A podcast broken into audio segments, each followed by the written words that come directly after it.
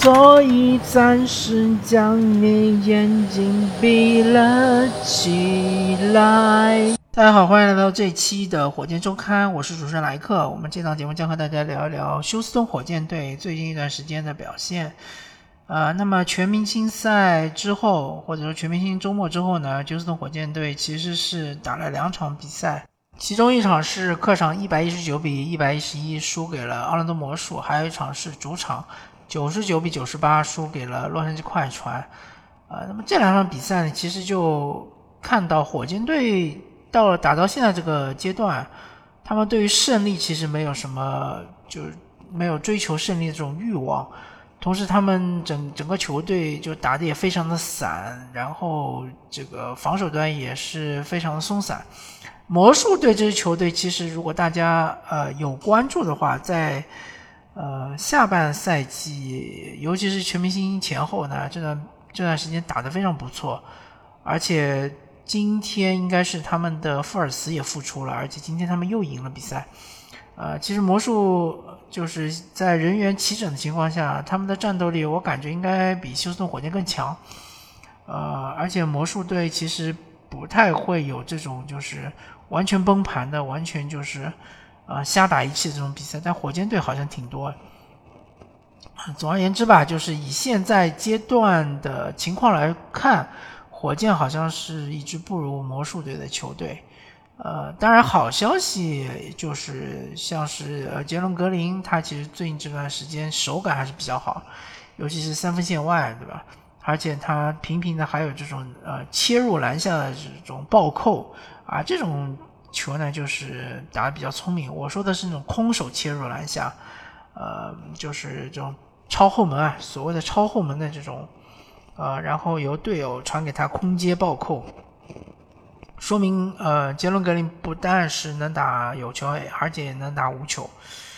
呃，最近还有就是后面一场打这个快船的比赛呢，呃，其实火箭队其实全场一直都是压制快船队，呃，感觉这场比赛换人对整体球队球员的兴奋度是非常不足的，没有什么活力。尤其是他们小莫里斯作为一个进攻箭头，我整场比赛完全不在状态。肯纳德呢又是完全投不进三分，那这种情况下，火箭还是能输球，就真的只能说明确实你的硬实力是差距太大。呃，主要就是在最后阶段，第四节最后阶段被雷吉杰克逊投进几个比较硬的中投，而火箭队自己呢就是没有这个，呃，就是进攻的手段能够得分。尤其是在这个呃快船队，他呃在防守方面更加专注了之后，而且就这场比赛，其实那个祖巴茨发挥的非常好，内线护框非常强，呃伍德就是被他完全压制，然后这个进攻端呢又是吃饼吃的很爽，啊经常出现内线就是完全无人护框，然后祖巴茨一个暴扣，呃所以。怎么说呢？火箭在全员健康的情况下打出这样的比赛，只能说是一个是球队球员其实没什么心气了，呃，第二个就是球员还是太嫩了，真的轮转啊也好啊，或者说是防守，其实我觉得，呃，这个赛季打到现在为止，理论上来说，火箭。球员应该已经配合了好长时间了，已经打了好几十场比赛了，配合应该不至于那么生疏。我还是看到伍德会就是扩出去之后不回来，然后呃，经常还有就是抢篮板的时候不卡位，呃，还有就是呃，火箭的其他球员像杰伦格林也是常常就是去包夹了，然后就是把身后的人漏得一干二净。或者说抢篮板的时候完全是靠弹跳，对吧？靠自己的呃身体素质去抢篮板，而是不是第一时间先转身卡位啊？这些习惯也许可能是要到休赛期才能够呃再改进了吧。然后这个呃说一说这些新秀吧。这个申京的话一样，还还是老老问题，就是。他的体能好像确实是不足以支撑他能够场均打三十分钟，呃，同时他的失误也是偏多了一点，呃，尤其是他运球的时候可能运的比较高，容易被断。但是不要紧，我觉得申京，嗯，还是应该鼓励他多做动作，多运球，甚至于后场往前场运，因为。我们看到了约基奇、约老师，或者说恩比德，他们都是可以从后场往前场运球，而且都是可以运球自己进攻的。所以在他们身高比申京高的情况下，他们能做到，我不相信申京他做不到。他只是需要适应 NBA 的对抗而已。呃，往往就是说对抗强度比较大的情况下，他可能会运球失手，但这不要紧，这可以练出来。啊，申京还有一点就是，我感觉他三分球投的比原来更坚决了啊，这点是个好好消息。申京确实应该是增加三分投射，因为，呃，作为一个中锋，如果他能投三分的话，绝对是一个核武器般的存在，可以为呃外线球员拉开空间。而且申京，呃，以他的我感觉。呃，投篮技巧来说，三分球还是能练出来的。毕竟他的罚球也将近百分之七十，虽然百分之七十不是一个很好的数字，但是也还凑合吧，还能用。呃，所以说，我觉得他三分应该是能够练到一定的水准。呃，这但他三分出手有个问题，就是太慢。啊，这个问题我觉得在休赛期可以调一调，可以把出手速度稍微加快一点，不然的话，他这种。出手速度很容易就是在小空档的情况下被对方干扰到，呃，还有申京就是他原来的这种篮下的脚步现在已经被呃各个球队所研究了。那么我我不知道他有没有其他的方法可以就是为自己创造篮下进攻的机会，或者说能够制造错位，然后传球给自己的队友。我觉得应该是可以的，以申京的这个。篮球智商，包括他的各种技术能力来说，他其实除了背筐单打之外，我觉得他面框单打也是可以尝试的嘛。比如说像面对祖巴茨这样的球员，你比他脚下灵活那么多，你确实是可以面框单打他，然后甚至于把他过掉嘛，对吧？呃，完全没有问题。那克里斯托弗相对来说是，呃，之前就是对他期望值没有那么高，但是他其实是做的比较好的一个球员。呃，尤其是他的角色只是一个第六人嘛，呃，其实对第六人，尤其是火箭这么烂的球队，第六人要求也不会特别高，所以克里斯托弗其实做的还是不错的，呃，梳理这个替补阵容的这个球权，然后自己的攻坚、自己的突破，啊，确实还是不错的。那么这个，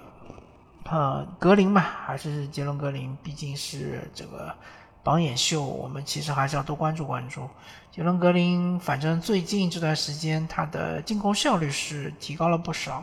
呃，防守端我们也看，我也能看到他的闪光点，比如说他现在不再是那么容易被对手一步就过了，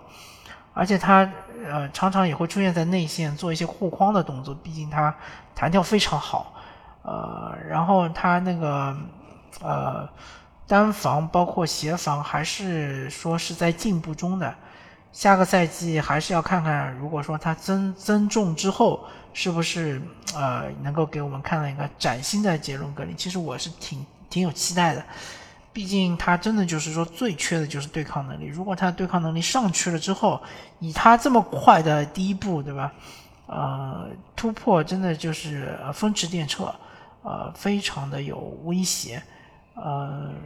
而且他的其实，如果说他对抗上去了之后，他的防守也不会不再会成为一个非常弱的弱环。嗯，然后就是其他那些球员的话，稍微点评一下，伍德，呃，还是嗯漫不经心。我感觉伍德这个球员很多比赛都是漫不经心，尤其是防守端。呃，我不知道他是怎么想的，因为他这个合同也不是很大，对吧？呃，你总要就是。怎么说呢？呃，总要为自己争取争取，争取拿到一个稍微大一点的合同。呃，但是以他这种打法，而且他是一个内线球员，呃，他又不能打中锋，对吧？或者他打中锋的话，内线的护框也好，篮板也好，会非常拉胯。你这种情况的话，他很难拿到一个非常理想的大合同。我甚至觉得他两千万的合同都是有点困难的。嗯，真的不知道伍德他之后到底是何去何从。反正火箭队其实是希望将他交易走，交易走之后最好能换到点筹码啥的。呃，因为火箭队确实不缺这样的球员，当然，伍德是火箭的头号得分手，这点无需质疑。他场均得分，呃，在火箭队是最高的，但是他的效率并不高，而且他的罚球实在是，呃，我实在是受不了。他作为一个有中投的，呃，飘在外线打的一个内线球员，他罚球那么差，导致火箭队是整个全联盟罚球命命中率最差的球队。我觉得伍德真是居功至伟啊。然后其他那些球员可能呃也不咋地，比如说呃小马丁啊，呃比如说是这个申京啊，对吧？呃还有比如说克里斯托弗也也不是罚球特别好，但是伍德这罚球真是烂烂到一定的水准了。而而且他这个进攻，他可能真的就是不习惯到内线去跟中锋肉搏，他就喜欢外弹，而且外弹之后呢，嗯。他也没有足够快的出手，能够就是说，呃，投进足够多的三分球，对吧？造成足够多的进攻威慑力，嗯，所以伍德我对他已经无力吐槽了。马修斯呢，就是一就是一个，嗯，强投手，他很像是火箭当年的呃杰拉德格林，他就是。仗着自己蹦得高，然后是呃射程特别远，但他的三分球其实没有那么准。如果说他三分球真的是那么准的话，那其实马修斯是一个非常强的核武器，啊，他可以在呃离三分线两步、三步，甚至 logo 秀的地方投，而且他出手速度非常快，像这个导弹一样，啪的一下飞出去。但是真的他的命中率不行。如果他的命中率啊真的是可以的话呢？其实马修斯是一个很好的球员，但是他命中率是这样子，而且他还大量的投篮，我觉得，嗯，马修斯确实还可以再观察观察，呃，有点像是前两年的埃里克戈登，因为埃里克戈登，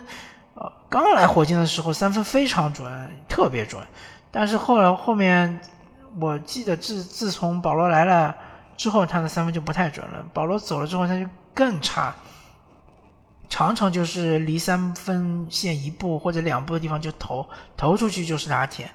呃，这个赛季埃里克戈登，我感觉他对于呃自己的这个呃三分球其实是嗯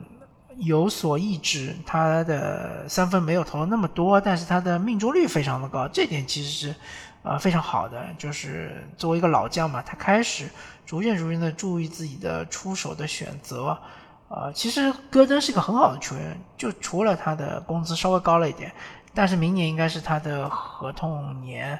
所以如果说火箭有机会的话，休赛期把他送走也是一个很好的选择，好吧？那么感谢大家收听这期的火箭周刊，我是主持人莱克，我们下期再见，拜拜。